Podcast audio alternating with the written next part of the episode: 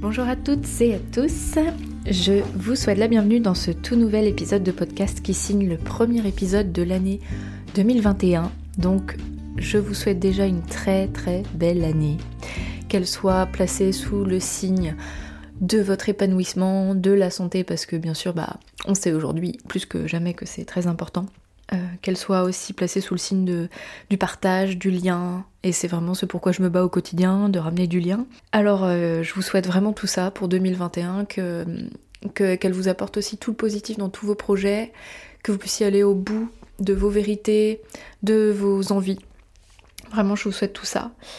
Euh, je me suis pas présentée, si vous me connaissez pas encore, que c'est le premier épisode que vous écoutez, je suis Edwige Caloc, je suis accompagnante en périnatalité dans le Morbihan, à Vannes, et je, à travers ce podcast, j'aborde toutes les parties cachées, émotionnelles et tabous de la maternité et du désir d'enfant. Et donc aujourd'hui, pour bien bien commencer l'année, j'ai envie de parler de sexe. Parce que oui, le sexe est encore tabou en 2021, on a du mal à se confier, à partager avec, même avec nos amis, c'est pas toujours facile de dire ce qu'on aime, ce qu'on aimerait, etc. Alors oui, j'ai envie de faire même une mini-série sur le sexe et la maternité. Alors aujourd'hui, on va parler du sexe et du désir d'enfant. Comment ça se passe quand on a envie de devenir parent, qu'on essaye d'avoir un bébé et qu'on du coup comment se passent les, relations sexuelles concrètement, qu'est-ce qui se passe pour ces couples-là? Donc je précise déjà d'emblée que je vais parler plutôt des couples et des couples hétéros parce que c'est euh, vraiment le schéma classique, on va dire, euh, du désir d'enfant. Euh, et quand on essaye de concevoir, en général, ça se passe dans un couple hétéro. Donc tout ce qui va concerner les couples homo ou les femmes seules, bah du coup ça va pas vraiment vous intéresser, même si le sujet peut vous intéresser, mais ça va pas vous concerner en tout cas. Là je parle vraiment des couples hétéros. donc donc voilà, c'était plutôt euh, déjà pour resituer euh, le contexte, euh, pour pas qu'il y ait des personnes qui se sentent offensées ou oubliées, c'est pas du tout le cas, c'est que du coup, bah, mécaniquement, ça ne fonctionne pas pour les couples homo, même si en fait ça peut fonctionner, mais toute la psychologie de la relation sexuelle pour créer un enfant, bah du coup, ça marche pas dans cette situation, donc du coup, je préfère le dire. Et donc, il y a un constat que je fais, donc j'accompagne des femmes et des couples dans leur parcours de désir d'enfant, que ce soit un parcours naturel entre guillemets ou euh, quand euh, il y a une PMA. Je rencontre ces personnes et souvent on parle de sexe parce que ça devient assez vite mécanique. Je m'explique. Quand on choisit de se mettre en couple, en, règle générale, il y a une phase euh, passionnelle où le sexe a une place assez importante, en tout cas au début de la relation. C'est pas toujours le cas, mais je, c'est, très général, mais en général ça se passe comme ça. Et puis au bout d'un moment, dans la relation, la routine s'installe, les habitudes s'installent, et puis euh, le sexe prend une place plus ou moins importante hein, selon les couples. Il n'y a pas de règle obligatoire, mais ce qui compte c'est comment on se sent avec ça. Et quand on essaye d'avoir un enfant, eh bien l'écueil c'est de tomber dans un truc archi mécanique, c'est-à-dire qu'on fait l'amour pour faire un enfant, et donc on change de dimension, c'est-à-dire que quand le sexe euh, était là pour le plaisir, bah là il devient euh, obligatoire pour créer un enfant, donc du coup la notion de plaisir devient bien relative. Et ça devient un écueil. Pourquoi? Parce que bah déjà on calcule nos cycles, donc on sait à quelle date il faut faire l'amour, donc c'est cool la technologie et puis l'observation peut nous permettre de savoir quand est-ce qu'on peut faire un enfant, mais du coup on devient un peu instrumentalisé, notre corps comme celui de, monsieur euh, devient comment dire, la, relation sexuelle a un but précis en dehors du plaisir. Et donc, euh, chaque geste va être calculé, ou au moins l'intention de faire l'amour va être calculée euh, comme potentiellement vecteur du projet de devenir parent. Donc ça c'est cool. Mais derrière, c'est un peu un tue-l'amour, enfin bien souvent dans les couples. Hein.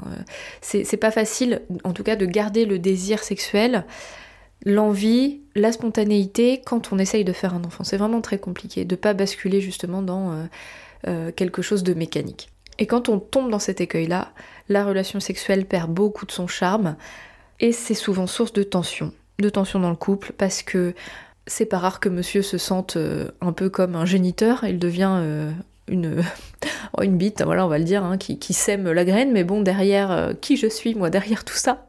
Et puis la femme aussi se sent comme un, réceptacle du bébé, mais derrière, on en oublie parfois, enfin même souvent, tout le côté charnel de la relation. Et puis c'est quelque chose d'important pour entretenir un couple.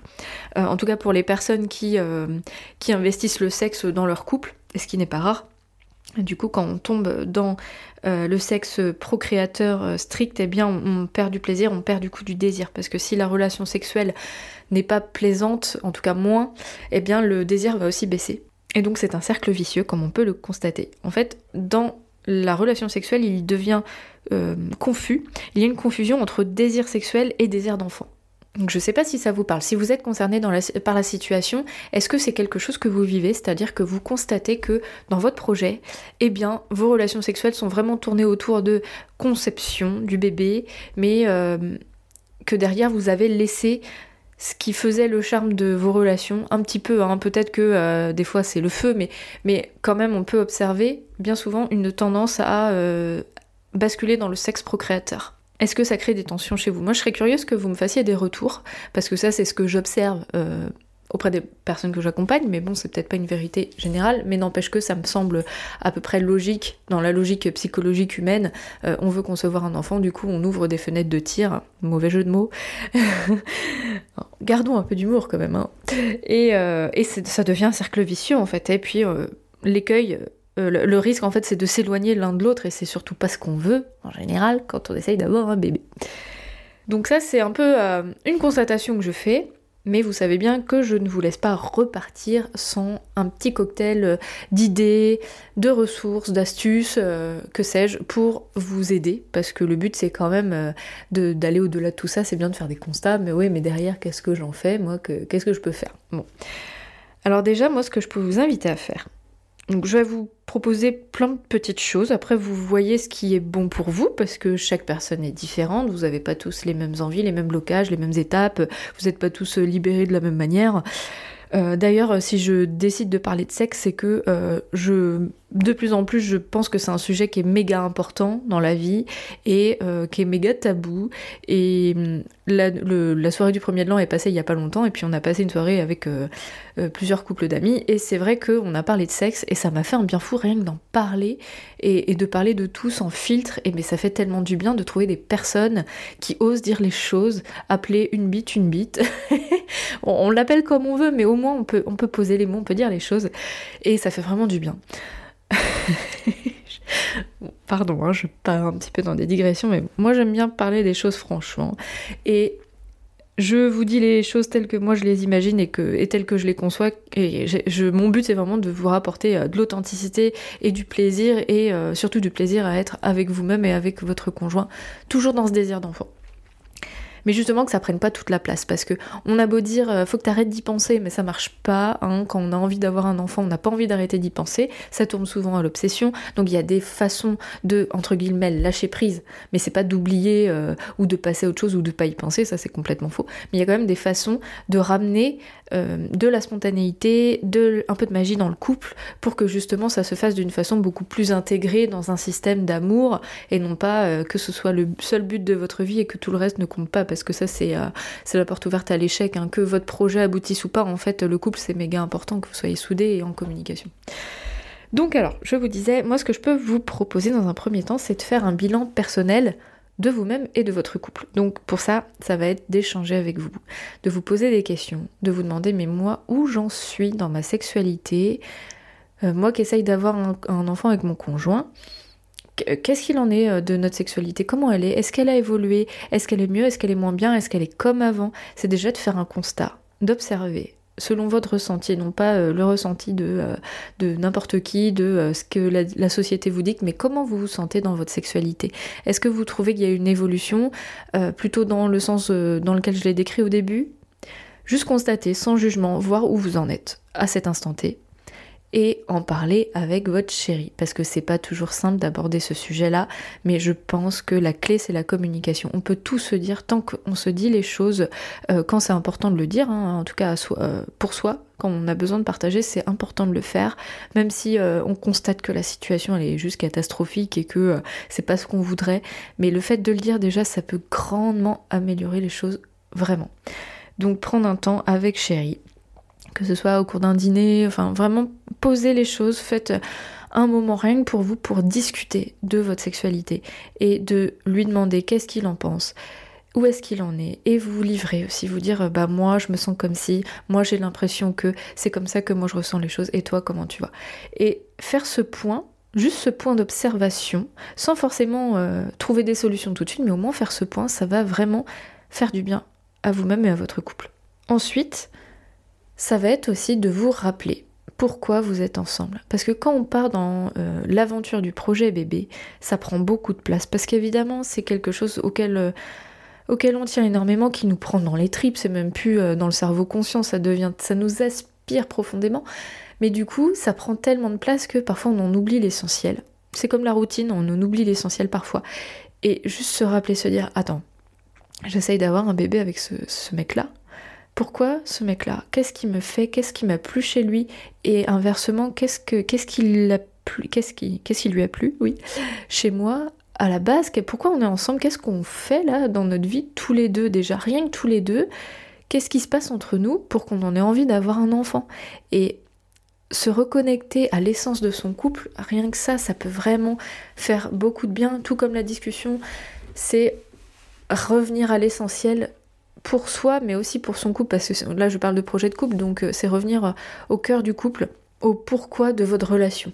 Et il n'y a pas de bonne réponse, c'est juste euh, ça vous appartient à vous, à votre conjoint.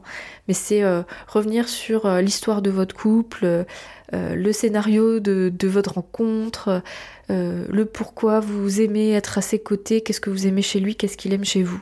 Et encore plus loin que ça, c'est de vous rappeler ce que vous aimez chez vous aussi, vous rapporter de l'amour personnel. Parce que quand on cherche à briller absolument dans les yeux de l'autre, on se perd aussi. Donc en fait, c'est vraiment euh, un cercle euh, vertueux, que ce soit pour soi, pour son couple et pour son projet de famille. C'est revenir à soi.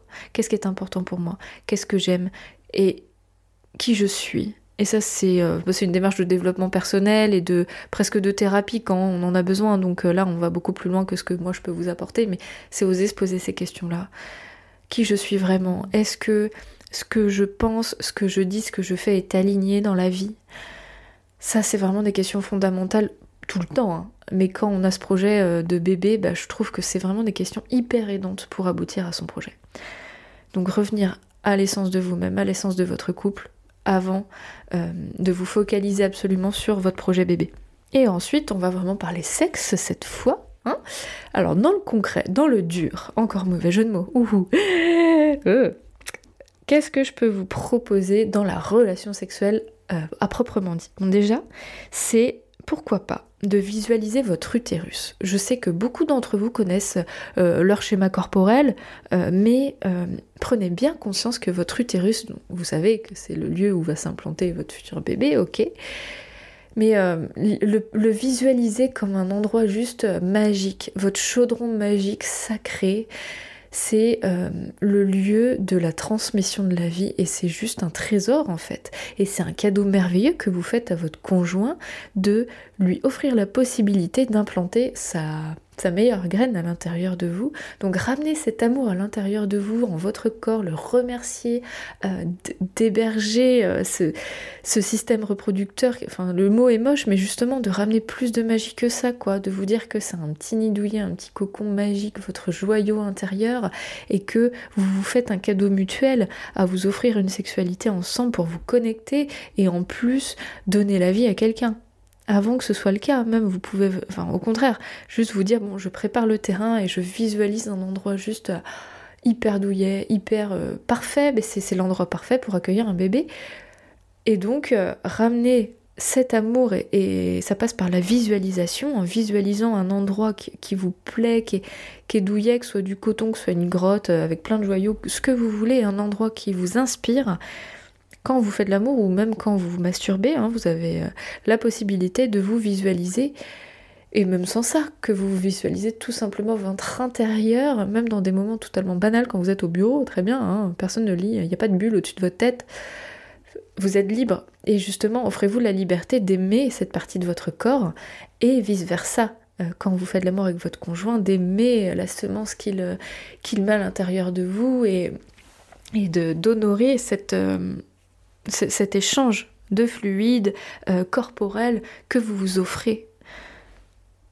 Et de le dire à votre conjoint, mais merci de m'offrir ça, et, vraiment, moi je te fais aussi ce cadeau de euh, t'offrir euh, ce qu'il y a de plus sacré en moi, de, de, plus magique en moi pour qu'on puisse se donner la chance d'avoir un bébé. Et quand on parle comme ça, ben, ça change carrément de dimension que euh, vite, euh, là j'ovule demain, euh, vite, vite, vite, au taquet, là, quitte ton bureau, faut qu'on baisse quoi.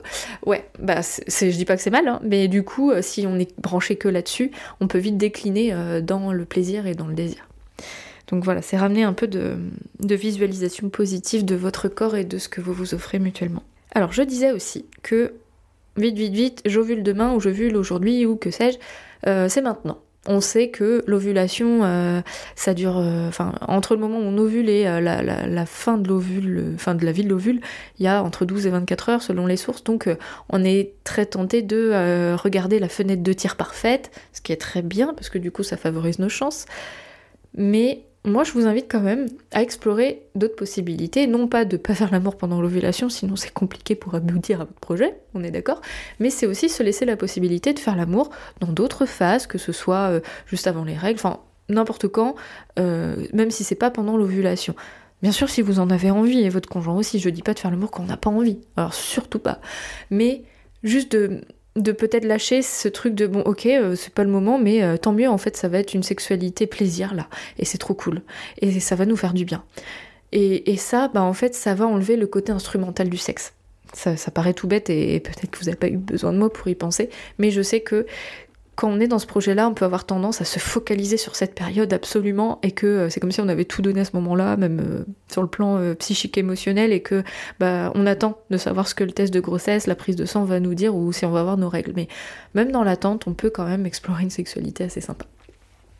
Même si je sais que le désir sexuel chez les femmes n'est pas forcément le même à l'ovulation ou après, mais ça, on est toutes différentes. Et puis bien sûr qu'on peut avoir envie de faire l'amour après l'ovulation, hein, ça n'empêche pas. À côté de ça, je vous invite, dernier petit, euh, petit, truc, hein, c'est pas des conseils, hein, en fait, c'est des choses qui peuvent m'inspirer et que peut-être qui vous inspirent aussi, c'est d'innover. Alors comment? Comment on peut innover et pourquoi? Bah déjà, si on innove à ce moment-là, c'est aussi investir dans son couple et non pas dans la sexualité procréative. Euh, concevoir un bébé, même s'il il euh, y a des sources qui disent que euh, on, a meilleur, a de meilleures chances de concevoir un garçon quand on fait la brouette thaïlandaise, ou j'en sais rien, je dis, n'importe quoi.